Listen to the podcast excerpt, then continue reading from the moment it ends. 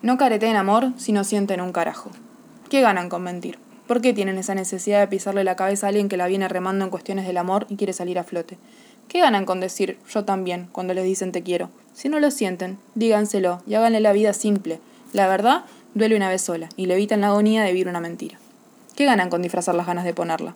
¿Por qué insisten en jugar con un corazón que viene rengueando hace rato? Maquillan una calentura con un falso interés que se nota en la primera mirada profunda. La gente no es boluda, córtenla. Es de buena gente ir de frente, sin ilusionar, sin mentir, sin aparentar.